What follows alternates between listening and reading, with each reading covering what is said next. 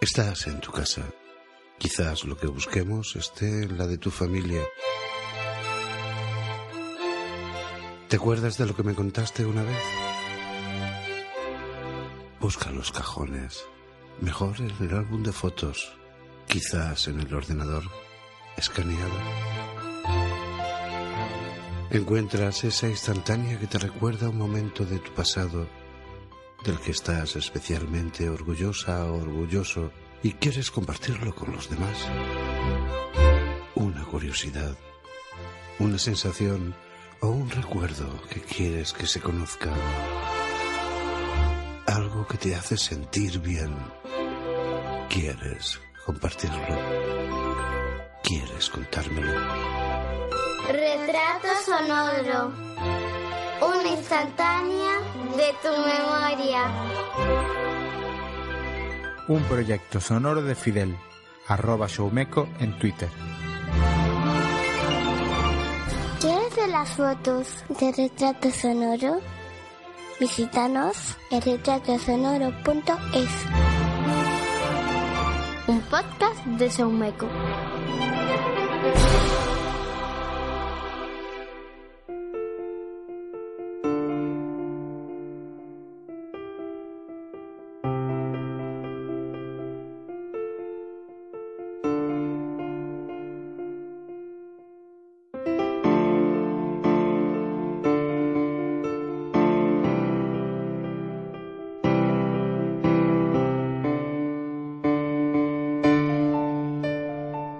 Hola, soy Fidel.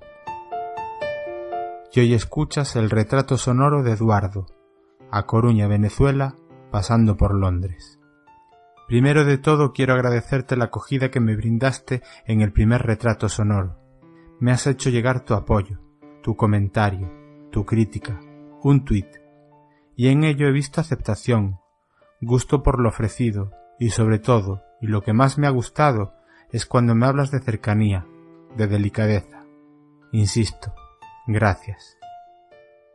Hoy viene a contarte cosas Eduardo, a contarte su experiencia inmigrante con la mochila de la responsabilidad a hombros en forma de familia, cómo empieza a contarte desde un poquito antes su historia y cómo, aunque la foto que te cede, que te deja ver a través de tu pantalla es la de su boda con Luisa, le sirve de lanzadera, de trampolín para narrarte las cosas que le sucedieron en su periplo en Londres y Venezuela.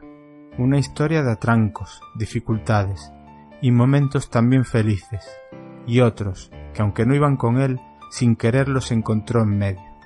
Subo contigo a la guardilla, al fallado de los recuerdos de Eduardo con la música de Emilio Souto de Loureda y las colaboraciones de Felipe y Merche. Espero que te guste.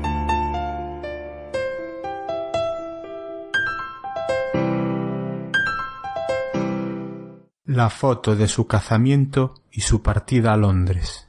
¿Qué hay en la foto? Pues el día de mi boda Con Luisa. con Luisa. Yo, eh, dado que aquí la vida no estaba muy bien en el año 75, pues tenía unos tíos en Inglaterra y decidí marcharme a trabajar en un hospital, un hospital mental de 3.000 pacientes y 1.000 empleados. Entonces, con un contrato, me fui en tren desde La Coruña hasta Londres.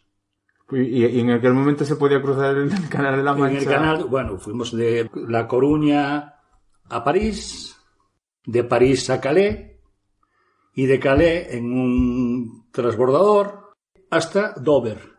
En Dover ya está la aduana allí, que ya me, me chequearon todo, te llevaba tres botellas de, de coñaz y entonces un guardia de esos me agarró por una mano, me enseñó un letrero que ponía solo una. Y en Dover ya cogí el tren hasta la estación Victoria de Londres. Fue un viaje de dos días. Y allí ya en, en la estación Victoria ya me estaban esperando mi- mis tíos y ya nos fuimos directamente al hospital donde había una residencia para solteros donde tú pagabas dos libras, dos libras y media a la semana con habitación, cama, armario y baños para vivir ahí. Ahí vivíamos los solteros y solteras. En el primer piso los, las chicas y en el segundo los chicos. Me imagino que cuando tomaste la decisión sería porque aquí no tenías tampoco mucho a dónde agarrarte, o sea... No, porque marchaste- la verdad que marché porque yo estaba trabajando acabado la mili y entonces en mes de permiso que vine me dio trabajo una empresa que se llamaba Inso Ibizoso, que empecé ahí a los 14 años a trabajar, después me fui para aprender joyería, estuve en Madrid, estuve trabajando de joyero aquí hasta que fui para la mili. Pues volví y trabajé ahí un mes de, que me dieron de permiso. Pero estás hablando de que empezaste tu vida laboral entonces desde muy jovencito. Sí, a los 14 años empecé a trabajar en Avante, una empresa de, o ya era el que el, el botones, el de recados, el que llevaba las nóminas. Las nóminas antes se hacían en esas oficinas y se llevaban en mano al cliente. Entonces yo era el que iba a buscar, que si los cafés, que si entré a trabajar y llevaba pantalón corto, imagínate, con 14 años. ¿no? De Avante me fui a los 15 años, tuve un año y pico, me, ya fui a Inso Ibizoso a trabajar a la Plaza Pontevedra también de niño de recados. Entonces, como tenía una abuela viviendo en Madrid, y arriba de donde vivía ella había un taller de joyería, pues mi padre y tal me llevó para allá y aprendí joyería durante tres años en Madrid, desde los 16 a los 19. ¿Qué, qué, circunstancia te llevó a marcharte a Londres? Pues a, a Londres, no, bueno, yo primero eh, las circunstancias fue que aquí estaba, o sea, había mucha, no había libertad de nada. Entonces, bueno, aquí hablábamos entre los amigos, coño, pues Londres y tal, y esto y lo otro, pues todo el mundo quería marcharse. La verdad que la juventud aquí, pues, pues en esa época del año 70, los 70, era muy... eh, No es que hubiera una represión contra nosotros, pero bueno, no teníamos libertad, no teníamos... Sí, sobre En- todo de cómo se entiende hoy en día la libertad. Cómo y se entiende hoy en día la libertad, Y ya en aquellas épocas en- sí, en- os, os además- veía y es muy... Claro, además los sueldos que te pagaban, también pagaran un sueldo, yo por ejemplo de joyero tenía que trabajar 11 horas diarias, incluidos los sábados, para ganar más o menos, para ayudar algo en casa y tal. Entonces en, en Londres, pues bueno, tenía un sueldo decente, tenía vivienda y tenía lo más importante, conocer, libertad, conocer y... Y a Luisa, ¿cómo la conociste? Bueno, la Luisa la conocí cuando una semana antes de ya tener el billete y todo, que me costó 3.500 pesetas ir de aquí a Londres, la conocí. Ella vino de León, que uno tenía aquí una amiga, y aquí estuvo una semana, y el mismo día que llegó me conoció en un bar que se llama Las Siete, el Siete Puertas, que era uno de los bares donde se paraba así la juventud y eso. Y bueno, salimos, esa semana salimos. Yo le dije que me iba para Londres, ella me dijo que se iba para allá, y luego, bueno, nos dimos las direcciones, y por carta, y por esto, por telegrama, por eso, o sea que prácticamente me casé sin conocerla. O sea, fue Porque- una boda, lo que diría un flechazo. Porque esa primera instancia en Londres, ¿cuánto duró entonces? La primera está un año. Un año. Y viniste y te casaste. Entonces vine de permiso en el mes de agosto, vacaciones, las primeras vacaciones que ya me tocaban. Cuando llego aquí a La Coruña me encuentro que ya está aquí. Yo no esperaba que estuviera aquí. Mi madre me dice, mira, que está aquí Mar y tal, porque resulta que el avión que venía de Londres, por la niebla no pudo aterrizar en Santiago y tuvo que dar la vuelta y tuvimos que hacer noche en Madrid. Al día siguiente lo cogimos y ya me vine. Y cuál será mi sorpresa que me la encuentro allá en mi casa, porque mi madre la había llevado para casa. Y bueno, pues yo la verdad que no tenía, digamos, no tenía la, eso de casarme, o sea, no, No tenías intención de atarte, no, no, no, estaba en tus no, planes. no tenía, en mis planes no estaba, o sea que más bien fue un cazamiento. Un cazamiento, bien, bien. Y, Y, y y, te, la, y- te la llevas a Londres. Efectivamente, me la llevo a Londres. eh, ya empezó a trabajar también en un hospital, porque trabajábamos en un hospital, que era un hospital que es que la gente allí tienes que trabajar cuatro años en el servicio doméstico, aunque seas ingeniero, aunque seas lo que sea. Luego, a los cuatro años, te dan lo que llaman ellos allí, os llamábamos nosotros, la carta de libertad. Esa carta te daba derecho y autorización a poder trabajar en lo que tú consiguieras, en una factoría, en una fábrica de textiles o bueno, donde quisieras, ¿no? Eras libre por Sí, donde- a donde pudieras optar un trabajo. del servicio doméstico. ¿Cuál era el problema? Que en el hospital, si era un hospital como el que estábamos nosotros, pues yo trabajaba en la cocina y yo comía y desayunaba y llevaba la cena. Hacías vida allí en el hospital. Porque sí, hacía prácticamente vida, porque allí no se puede comprar casa ni se puede alquilar una casa. Tienes que alquilar una habitación, a lo mejor compartida, una casa que la gente alquila compartida con la cocina. Bueno, pues fue lo que hicimos no- nosotros. Y entonces ella trabajaba en la cafetería del hospital y yo trabajaba en, la- en la cocina. Trabajo de, que se llama allí de porter, de portador, o sea, de ayudante de los, de los cocineros, vamos. Y eso. Y durante y en esta segunda etapa, ¿cuánto tiempo echasteis en Londres? En esta segunda etapa, pues nada más llegar a Londres, estaba embarazada. Entonces, como estaba embarazada, pues siguió allí su proceso de, de embarazo hasta que dio a luz allí en el hospital, un hospital materno. Y cuál sería la mala suerte que le dejaron la placenta dentro, por descuido de los médicos o por lo que fuera, porque eso es una cosa importantísima, que se expulse la placenta, porque si no, entonces cuando a los 15 días, que es cuando, cuando es primeriza, te obligan a estar 15 días allí para enseñarte cómo tienes que esto, lo otro, con los niños, porque en eso son muy cuidadosos en lo que es la, la maternidad. Y le dan el alta, nada más llegar a casa le está dando el biberón al niño y empieza con una hemorragia escandalosa. Entonces voy corriendo al médico de cabecera, que allí por distritos hay un ambulatorio, y me dice que efectivamente le dejaron la placenta adentro, le dieron unas pastillas para que expulsara, pero tanto expulsó, tanto expulsó, tanto expulsó, que casi queda en coma Se desangraba. se desangraba completamente. Entonces, gracias que llamé, bueno, llamamos una ambulancia enseguida, vino con una médica y la médica ya la le llamas a verle la cara, ya me miró como diciendo, esto no... Entonces fuimos al hospital, a un hospital materno, una doctora, hindú con el sari con todo su... Entonces le pusieron como una etiqueta en el tobillo con el nombre y me dijo, bueno, no sé si habrá mucha esperanza. Entonces dije yo, bueno, que sea lo que Dios quiera. Y a, Pero- to- y a todo esto ya con niños. Es decir, que el niño estaba Sí, ya sí, en este niño, mundo y... el niño ya lo tenía Claro. mi tía y en casa, Claro, claro. claro, que era una preocupación El niño, añadida al tema. Sí, claro, el niño pues se quedaría huérfano de madre. Ya. Pero bueno, gracias a Dios se salvó. A los dos meses o así, pues decidí mandarla para España para que se recuperara, para todo eso, a ver cómo hacíamos, porque allí pues es un país que, sea, el inmigrante no puede estar, o sea, hay quien está con hijos ahí, pero se pasa muy mal. Pasa mal porque tiene que dormir en la habitación de- con, con el matrimonio. O sea, Sí, mal. que el emigrante, cuando No se, es un- el emigrante cuando se va lo que busca es ganar dinero de, Exactamente. de- de forma rápida.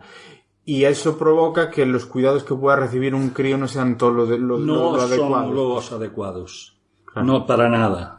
Eh, Estamos hablando de esa época en concreto. sí, sí. Hoy en día a lo mejor las cosas se plantean de otra manera, Bueno, se buscan de otra eh, manera. ¿no? eh, vamos a ver, en Londres si querías hacer algo tenías que estar trabajando los dos y con dos o tres empleos. O sea, salir de un empleo, ir a una casa o a limpiar oficinas.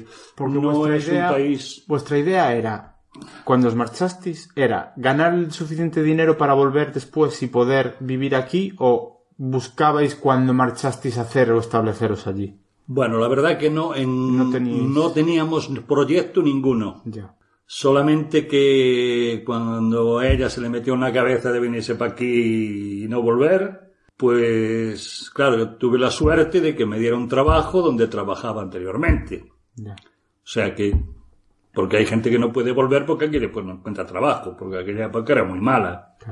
Entonces yo, pues gracias a Dios, pues tenía sitios donde acudir para que me dieran trabajo.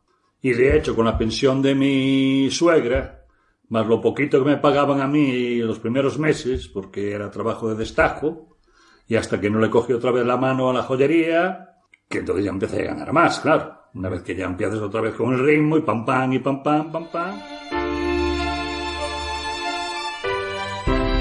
Recuerdos.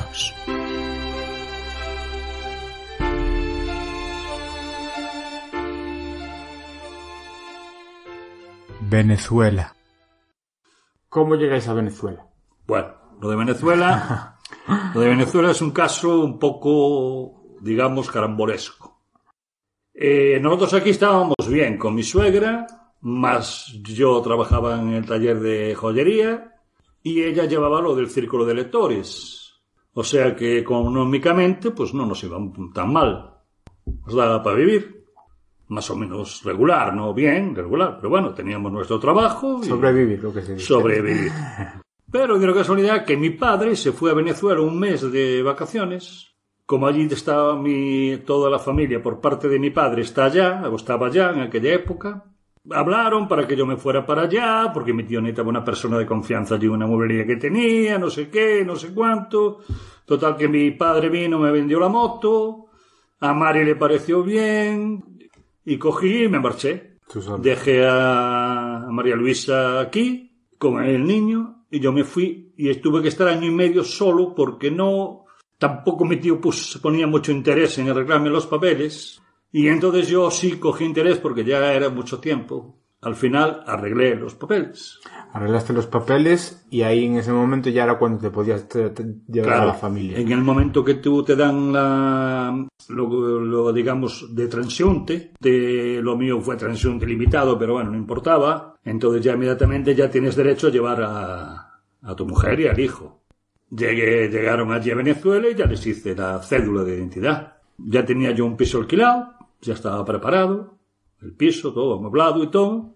Pues ya empezamos una, Estableceros. una nueva vida. Sí que ahí ya buscabais un establecimiento más, más Sí. est- estable. más estable, más, bueno, veíamos que era un país que, de muchas oportunidades, había trabajo para, sobre todo para españoles y gente mm, europea, porque siempre nos consideraron en eso, sobre todo los gallegos, más serios, más Sí, sí, sí, responsables. sí. De hecho, hay un montón. de- Bueno, tú- porque tú dices que tu tío, la familia de tu padre ya estaba allí. Sí, eh, sí, y, sí. Y ya llevaba establecido muchos años, ¿no? Lo que Claro. yo entiendo, ¿no? O sea que. mi o sea, mi tío se fueron para allá en el año 58. Ujú. los dos hermanos de mi padre. Y eh, se fueron también sin papeles. Lo que pasa es que en aquella época era más fácil, porque estaba. Había una dictadura militar de Carlos de Marcos Pérez Jiménez. Bueno, primero los metía presos dos días, luego los soltaba y luego ya cada uno a arreglarse la vida. Era, era la inmigración de, de, de 58, que salían barcos enteros de aquí de La Coruña con gente para allá. Mucha de esa gente eh, llegó a hacer fortuna en Venezuela. Muchísima gente hizo fortuna en Venezuela. Muchos gallegos que hoy en Muchos día se habla de gallegos. ellos cuando se hablaba de secuestros y Sí, historias. sí, sí. Porque Hubo, hubo mucho, muchos gallegos que en realidad hicieron fortuna. Nota al pie.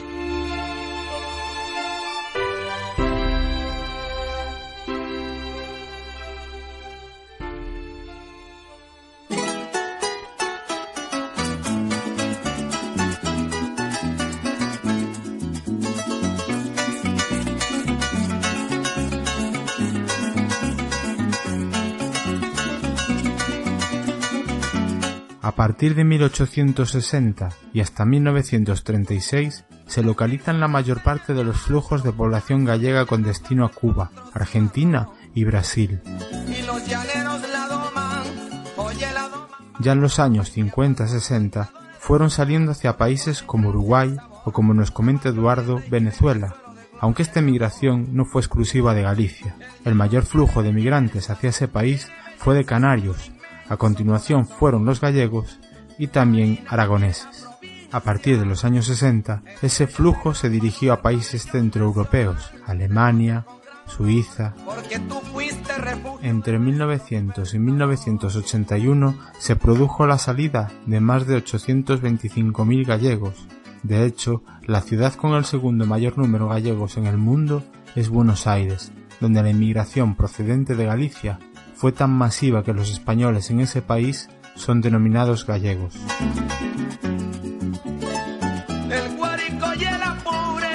A continuación, nos habla Eduardo de la Gran Sabana venezolana, un parque natural con ríos, cascadas, valles profundos, selvas. con gran variedad de especies vegetales y animales.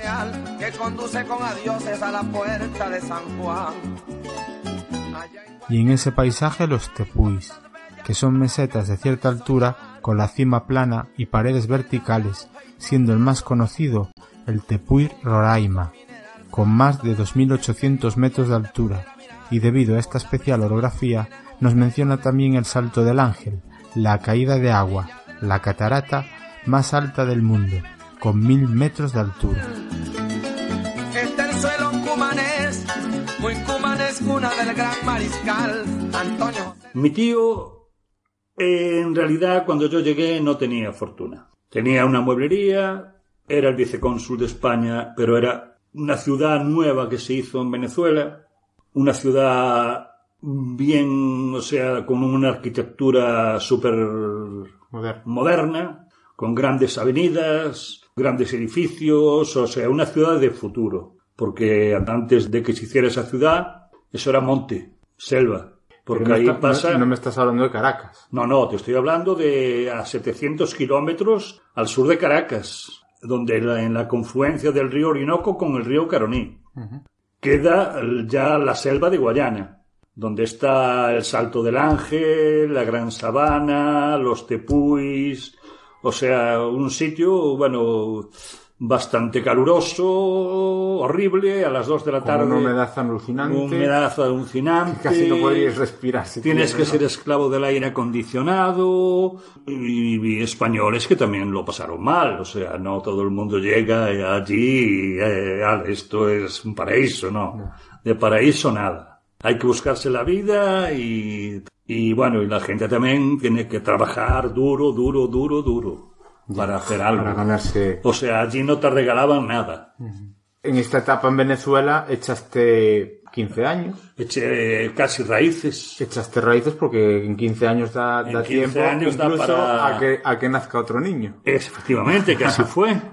Nació otro niño también. Y allí, allí, allí... Allí- supongo que los problemas no, no serían tantos como la primera vez. Digo, me refiero a lo que le pasó a Luisa con el tema de la placenta. No, Ya, no, ya. no, no, no, no. Allí otra cosa no sabrán, pero parir Está controlado, están controlados. Ahí Se para como... no hay mujer que no para de 5 a 10 hijos eh, por, por cabeza. ¿no? Eh, allí en Venezuela han dicho que sabe que de- el 80% del venezolano es bastardo. Porque todo el mundo sabe quién es su madre, pero casi nadie conoce a su padre. Esto es tan verídico como, como, te lo estoy contando. Es lo que se, se comenta allí. No, no, es lo, lo que es. No hay hombre que no haya estado con cuatro, cinco o seis mujeres. Ellos no pueden ver una mujer porque se les va a la olla, totalmente. Nace el segundo y definitivo hijo. El segundo y el último, bueno, Eh, pues hasta el año hasta el año 89. Desde el 70, no, no, desde el 74 hasta el 89, uno, bueno, entre 14 y 15 años. Y bueno, yo trabajaba con mi tío, pero bueno, aquello no iba para adelante, porque mi tío tenía muchos hijos, tenía muchos gastos, muchas cosas, y había meses que no me pagaba, y había meses que sí, un sin vivir. Esa historia que se dice hoy en día incluso que mejor en los negocios no estar con la familia No, porque al final no, pues, no, acabar la cosa mal. Trabajar con la familia es lo último que puedes hacer en esta vida. Entonces tuve la suerte de conocer a un señor que era gerente de la Pexicola en un pueblo que se llama San Félix, que queda al lado de, de Ciudad Guayana, que era donde yo vivía. Entonces ese señor, que era un descendiente de catalanes, me dijo, hombre, tú eres el hombre ideal para que necesito yo para, para trabajar en una pesicola. Y dice, ¿cuánto te paga ahí tu tío? Y yo le dije, mi tío me paga cuatro mil bolívares cuando me paga. Y dice, bueno, pues yo te voy a dar siete mil bolívares todos los meses. Y tú vas a, y te voy a poner de jefe de despacho. Para que no me roben tanto la gente. Y de una persona De confianza. de confianza.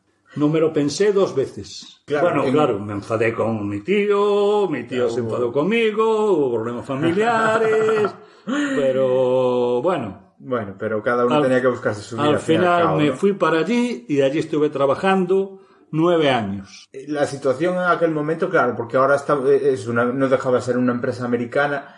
Eh, en esa época no se hablaba de lo que se habla hoy en día, No. de, que lo que viene- de lo que nos llega de Venezuela hoy en día, que el anti-yankee, que si los americanos, que si no, sé no, qué. no.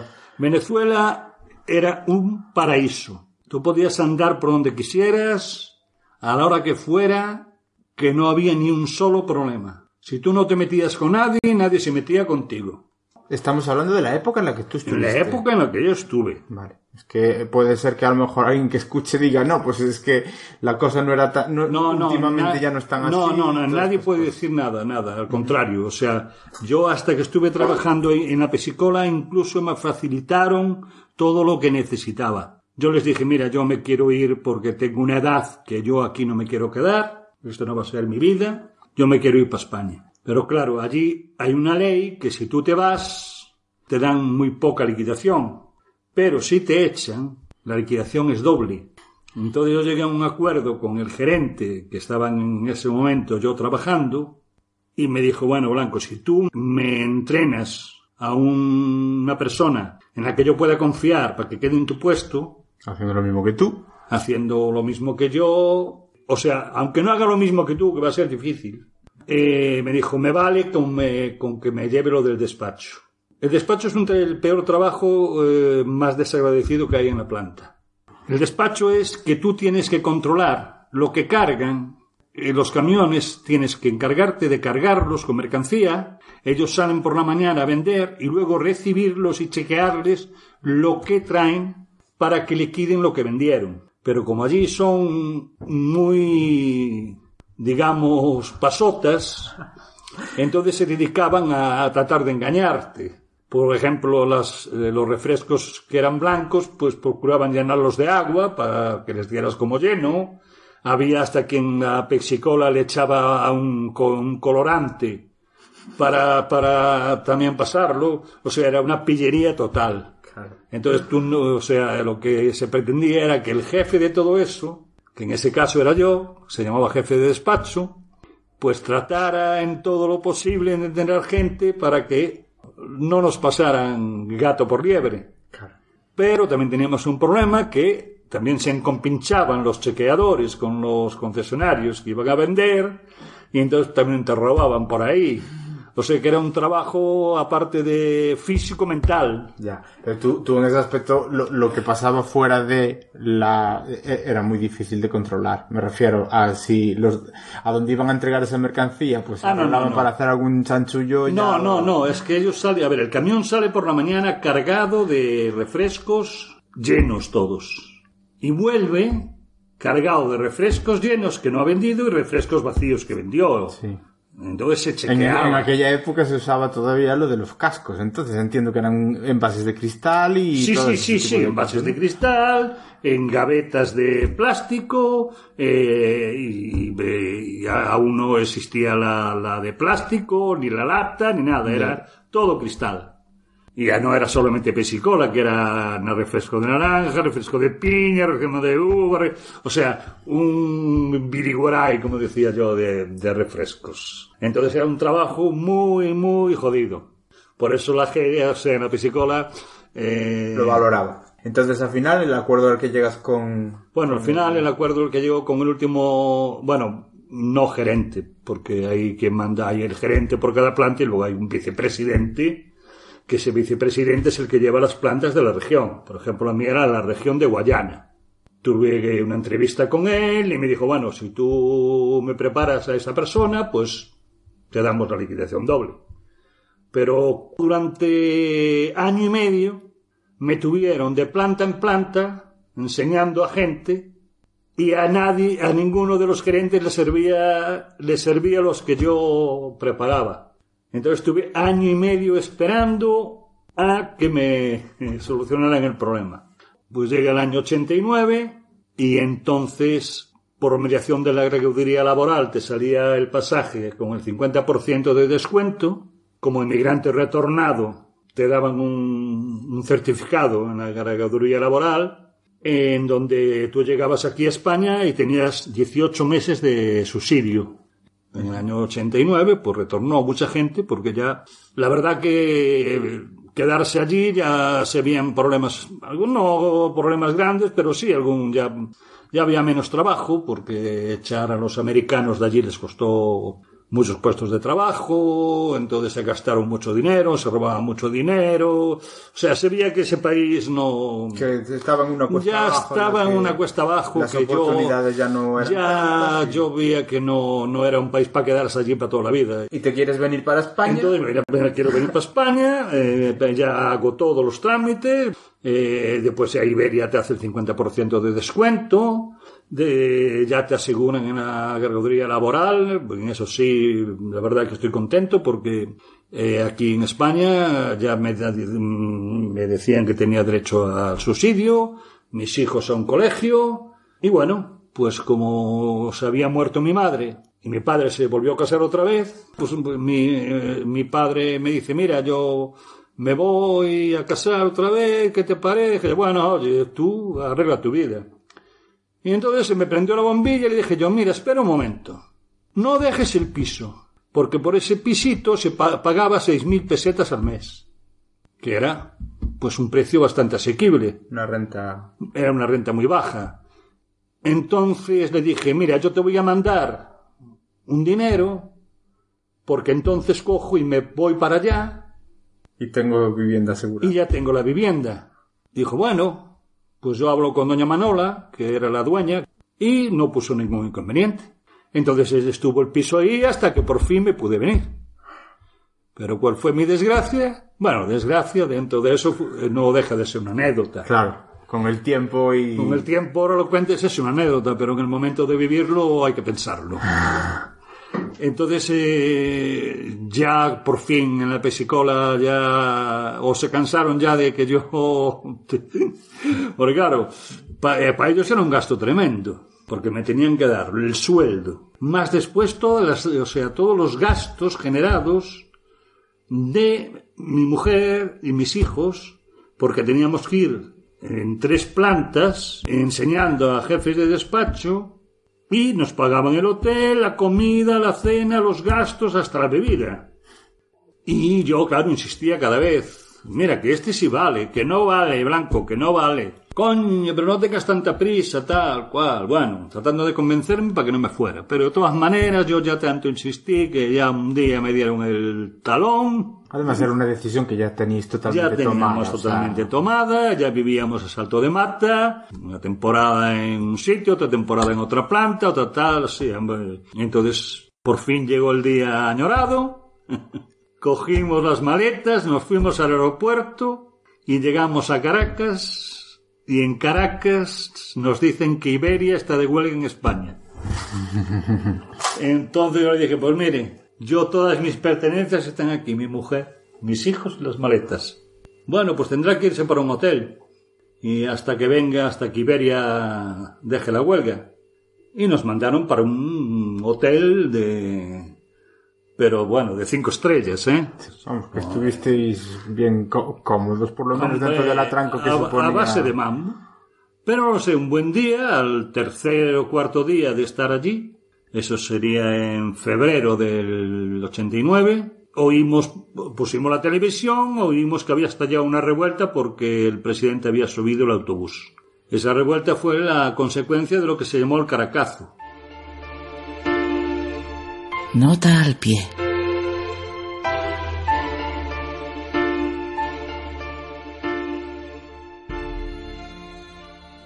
El 27 de febrero de 1989, Caracas vivió uno de los días más violentos de su historia.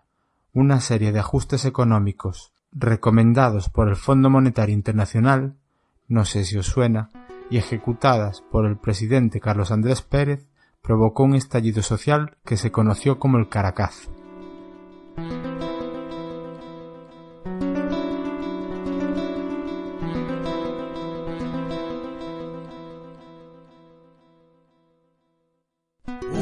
27 de febrero de 1989 por las calles corre la sangre, botas gorilas, La aplicación de un paquete económico neoliberal que impulsaba nuevas privatizaciones de compañías públicas y aumento de precios de la gasolina, transporte público y alimentos catalizó el estallido del descontento popular.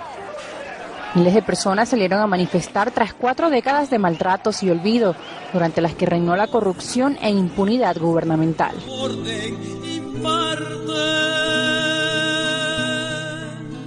Imágenes que dan cuenta de un pueblo que exige justicia para las víctimas del llamado Caracazo, un estallido social en febrero de 1989 en Venezuela, en donde el gobierno del presidente Carlos Andrés Pérez ordenó disparar contra la población que rechazaba en las calles la implementación de una serie de medidas de carácter neoliberal.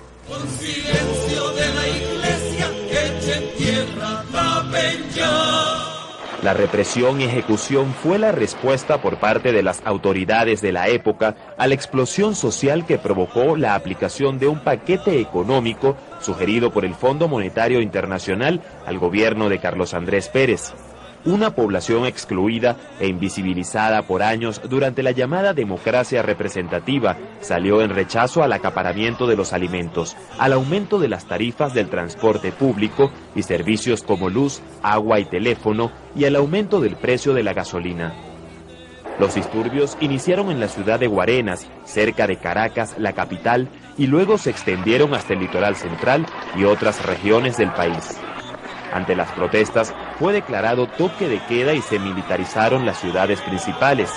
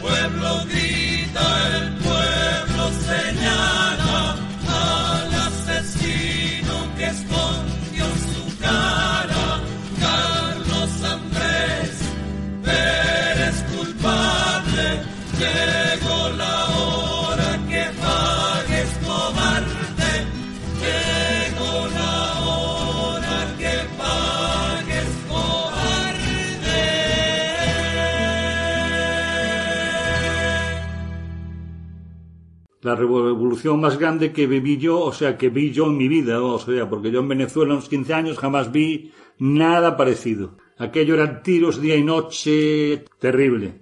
Entonces ya, bueno, pues después de llevar allí ocho días, al matrimonio que estaba con nosotros de Santiago y unos austríacos que eran turistas, a esos sí los fueron a buscar. Pero nosotros, como éramos inmigrantes retornados, pues como que se habían olvidado de nosotros. Y por culpa de esa revuelta no podríais salir del hotel.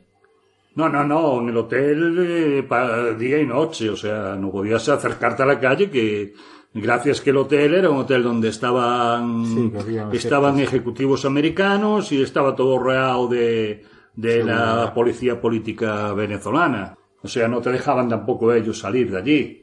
Estaba totalmente controlado porque es que estaban asaltando comercios, hoteles, tiendas, eh, casas, bueno, un verdadero caos, porque la gente se aprovechó de eso y lo que armó fue un caos. Más que por descontento, yo creo que por pillaje.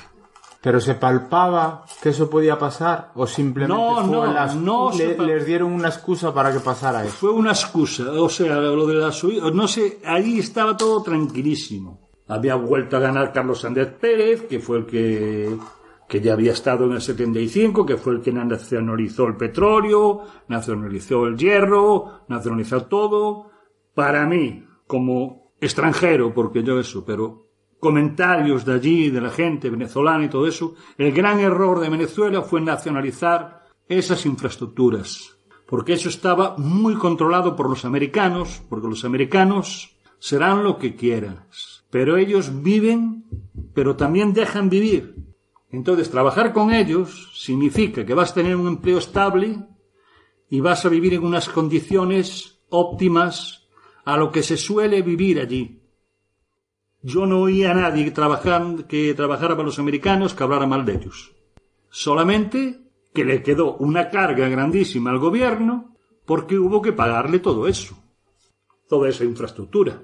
Entonces yo para mí fue un error eh, grandísimo, porque claro, eh, el dólar estaba a 4.30, bolívares por dólar, y cuando yo me vine estaba a 89. Se devaluó el bolívar de una manera increíble. Hubo varios veces desabastecimientos, pero no lo que hay ahora. O sea, eh, es que Venezuela es un país rico, rico, rico, rico, rico, pero no es un país que hayan invertido nada en lo que es lo que decía el gran escritor Arturo Pietri, que el petróleo no se siembra. De lo que se saque del petróleo, siembren. El petróleo no se puede comer Sí, digamos que el resto de, lo que las necesidades hay que exportarlas. Habría que, bueno, perdón, importarlas. Habría que traerlas todo, de sitio, Todo era importado, todo. O sea que había dinero por el petróleo, pero no había, había mucho dinero, pero no había producción, no, nada, nada, nada. Allí no se producía nada. La ahora sin meternos en política ni nada por el estilo, ahora ves que las noticias también son las que son y se habla de lo que pasa en Venezuela hoy en día y parece ser que algo parecido está sucediendo, que, que hay cierto desabastecimiento no, no, hay de cosas. un desabastecimiento total. Porque o sea, solucionarse algo que ya sucedía hace un porrón de años. Desde que nacionalizaron el petróleo, eso no fue en época de Carlos Andrés Pérez, no fue lo que me dijiste. A partir de ahí empezaron los problemas problemillas, o sea, no era, no era a veces que había desabastecimiento de pollo, pero bueno, siempre te arreglabas. Sí, sí, sí. No se hacían esas colas que hay que hacer ahora, porque ahora es que no hay ni azúcar, ni leche, ni pañales, ni papel toilé, ni nada. Eso nunca sucedió. No sé, supongo que a lo mejor alguno que la persona que nos escucha pueda pensar lo que se, siempre se dice, porque ahora hay mucha discusión con, temas políticos que se mezclan y tal, y hay veces que se duda de, que ese desabastecimiento sea real. Bueno, Tú hablas desde la perspectiva no, no, que te no, haber vivido allí. No, yo hablo eh, de la perspectiva de que yo, de 50 familiares que tenía allí, viviendo en Venezuela, solo quedan 5. Los otros 45 se tuvieron que buscar la vida por otro lado unos en Santo Domingo, otros en Miami, otros aquí en España, y todas las veces que tenemos noticias de ellos, que es semanales, siempre no hay comida. Lo estamos pasando muy mal. No es que yo lo sepa por la prensa, lo sé por familiares que todavía tengo allí. Y sé gente que hace más de un año que no consigue pañales para sus hijos. Qué jodido van a los supermercados que ya nadie pregunte. Cuando hay una cola, la gente se pone allí y no sabe lo que va a conseguir. Pero usted sabe lo que están vendiendo, ¿no? Eh, es una cola, algo, algo, algo habrá. Algo de necesidad. ¿Escuchas? Retrato sonoro. Bueno, volvemos a tu salida. ¿Cómo solucionaste la papeleta? ¿Cómo arreglaste al final para pues, poder salir del hotel en esa situación para poder volver? Al final, pues hablé con el gerente, el gerente del hotel habló conmigo y me dijo, mire, pero eh, a usted lo tienen aquí muy abandonado porque no tenemos noticias de Iberia, no tenemos nada y se nos está acabando la comida. No, no podemos, no nos están abasteciendo de comida con esto de, de este caracazo Dije yo, pues amigo, amigo, no sé qué quiere que haga, ¿no? ¿Cómo voy a ir a bajar yo al aeropuerto? Eso queda a más de 40 kilómetros. Y entonces se me ocurrió, un día llamé, por, llamaba varias veces, pero un día que llamé, había un señor que fue a buscar unos papeles y me dijo, coño amigo, qué suerte tiene, que vine aquí a buscar unos papeles. Pero mire, yo estoy aquí tirado, me tienen que dar una solución. dice, mire, la única solución que yo le puedo dar es que el miércoles, esto era un lunes, el miércoles viene un avión desde Puerto Rico, no, perdón, de, Santo Domingo. Santo Domingo, Puerto Rico, Madrid. Si ustedes consiguen quien les baje al aeropuerto, ya, suben el avión. Lo que pasa es que nosotros no podemos ir a buscarlo. Tiene que bajar usted por su cuenta. Bueno, pues voy a ver cómo me arreglo, le dije.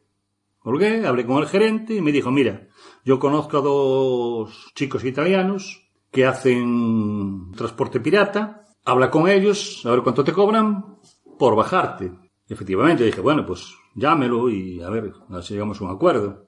y me dijo, mira, tenemos que bajar en dos coches, porque las maletas no las pueden ver la gente por la carretera, porque si ven maletas y gente en un solo coche, nos pueden Sí. parar y tal, ¿no?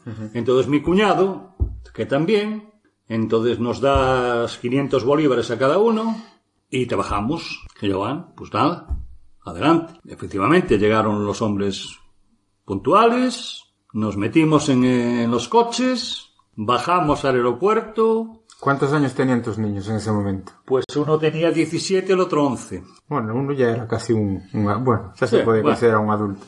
Tener al niño... Era un niño porque no... Claro. Allí no es como aquí, que no salían de casa. Eh, bueno, pero lo que vimos en la carretera que yo era algo espeluznante. Vemos gente detenida, disparos, eh, neveras tiradas por las ventanas de los edificios, como una guerra civil.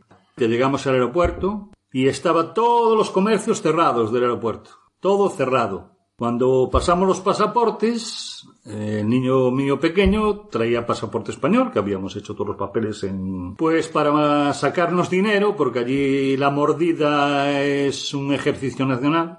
Entonces digo que el niño no podía viajar porque le faltaba un sello. Y le dije yo, mira, ¿cuánto vale el sello? No sé, y tal, mira, te voy a ser claro, mira. Yo he pasado por esta vicisitud. Tengo 2.500 bolívares que los tenía para gastar aquí en el aeropuerto. Te los voy a meter en el pasaporte, vas a donde tienes que ir y le dices qué es lo que tengo, ¿vale? Efectivamente, se marchó, volvió, me puso el sello, no me dejó ni para un sándwich. Saliste con lo, con lo puesto, con la ropa y las maletas. En las maletas. Tuve que cambiar para comprar un sándwich que valía, eh, no sé si eran 10 bolívares, no sé cuánto era. Sé que a un chico le tuve que dar eh, unos cheques de viaje a la mitad de lo que valían para poder comer un sándwich por lo menos antes de montar en el avión. Y ya pudisteis volver. Y ya volvimos, y ya cuando llegamos a Madrid, pues ya vimos el cielo abierto. Datos. Anécdotas. Vivencias. Recuerdos.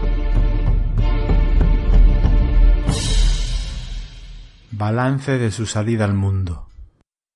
Y vine sin trabajo, pero bueno, vine, llegamos aquí el 3 de marzo, 4 de marzo, y el 5 o 6 de abril ya empecé a trabajar en una empresa de vendedor. A buscarse la vida ya en cuanto pudiste. Aquí sí, ya. Ya empecé a trabajar de vendedor de cosmética. Y ahora con el tiempo y la perspectiva, eh, ¿cómo ves el- eh, desde el momento en que te vas primero a Londres, los motivos que tuviste para, para marcharte a Londres? Después el eh, empezar a tu familia en Londres, en la emigración y después continuarla fuera. ¿En algún momento viste incertidumbre en tu futuro o más o menos según te fue la vida pues fuiste arreglando como pudiste? De- que- me refiero a qué ilusiones tenías o simplemente cuando uno está fuera lo que quiere es ir tirando, ir sobreviviendo y ya la cosa saldrá por donde sea. Lo de Londres fue para salir un poquito de la, de la, del régimen que había aquí actualmente. Entonces, toda la, mi generación, toda la juventud, pues éramos ya, o sea, estábamos bien, no teníamos problema, teníamos trabajo, teníamos diver- diversión había, pues, hombre, los domingos todos íbamos al baile y, Sí. y lo pasábamos bien y había, bueno, pues eso, ¿no? Pues eh, ganas de, de- de vivir, de, de- éramos seguidores de grupos de música que aquella estaban de moda por los Beatles. Eh, se puso aquí, hubo, había concursos de, de, de grupos musicales y lo pasábamos muy bien. Yo era amigo de unos que tenían, que unos que un chico que trabajaba conmigo que era guitarrista de un grupo que llamaban Los Satélites, pues íbamos de las verbenas y bueno, lo pasábamos muy bien. Teníamos esa cosa de que eh, Londres, porque por los Beatles, por, por, Sí, por esa- por yo que sé, por la movida que nos decían de Carnaby Street, de todo ese rollo que hablaba la gente. Pero bueno, llegas allí y ves que no es todo, todo lo que reluce, porque después, con lo que ganas, tampoco puedes ir a ver nada. O sea, después ya sabes que lo que te queda es trabajar. ¿Qué pasa? Que si estás soltero, con 21 años, te crees el rey del mundo. Y mi plan era ese, pues pasar allí no mucho tiempo tampoco porque porque tampoco vi perspectivas de nada, o sea, vi cómo vivía la gente miserablemente, porque en realidad la gente migrante de ya que tenían hijos en España, que estaban allí porque necesitaban el dinero, eh, vivían denigrantemente, no te creas tú que vivían Vivían para ganar, para ganar lo que se pudiera. No es lo que era Venezuela, que Venezuela sí se vivía bien, o sea, había dinero, había tal. Eh, Inglaterra, me imagino que Alemania y Suiza y todo eso, pues era, la gente pasaba mucha necesidad, ¿eh? No te vayas a creer tú que, que la gente, es que la gente no gastaba un duro. Lo que te daban de sueldo era para ahorrar. Y yo conocí Londres, pero yo te puedo hablar de gente que lleva ahí 30 años y nunca había ido a ver Trafalgar Square, ni un museo. ¿Y en Venezuela hubo algún momento en el que tú, en esa perspectiva que llevabas de esa vida que estabas establecido ya con tu mujer y con tus hijos y todo, en algún momento em, se te pasó por la mente hacer la vida definitivamente allí o siempre tenías la, perspectiva de que en el futuro te ibas? Nunca tuve la... Siempre tuve la perspectiva de volver de una o de otra manera. No sabía cómo ni... Que siempre estaba... No, no... En tu, mente estaba el regreso. No, no era un... No, mira, es un país que te tienes que... Si tú no haces una fortuna de forma... Y aunque la hagas... El problema es que cuando tienes una cierta edad como no tengas mucho dinero para irte a operar o una enfermedad que te caiga o cualquier cosa, que no tengas tú... Bueno, cuando uno tiene una enfermedad y se va a morir, da igual donde estés. Sí. No hay manera de eso, ¿no? Sí, si te toca, te toco. Quiero decir que es una vida eh, muy... ¿Cómo diría yo? Te desgasta físicamente. El calor, la humedad, te desgasta, te cansa. Te... te no sé. Eh, no era... Mi perspectiva no era morirme allí.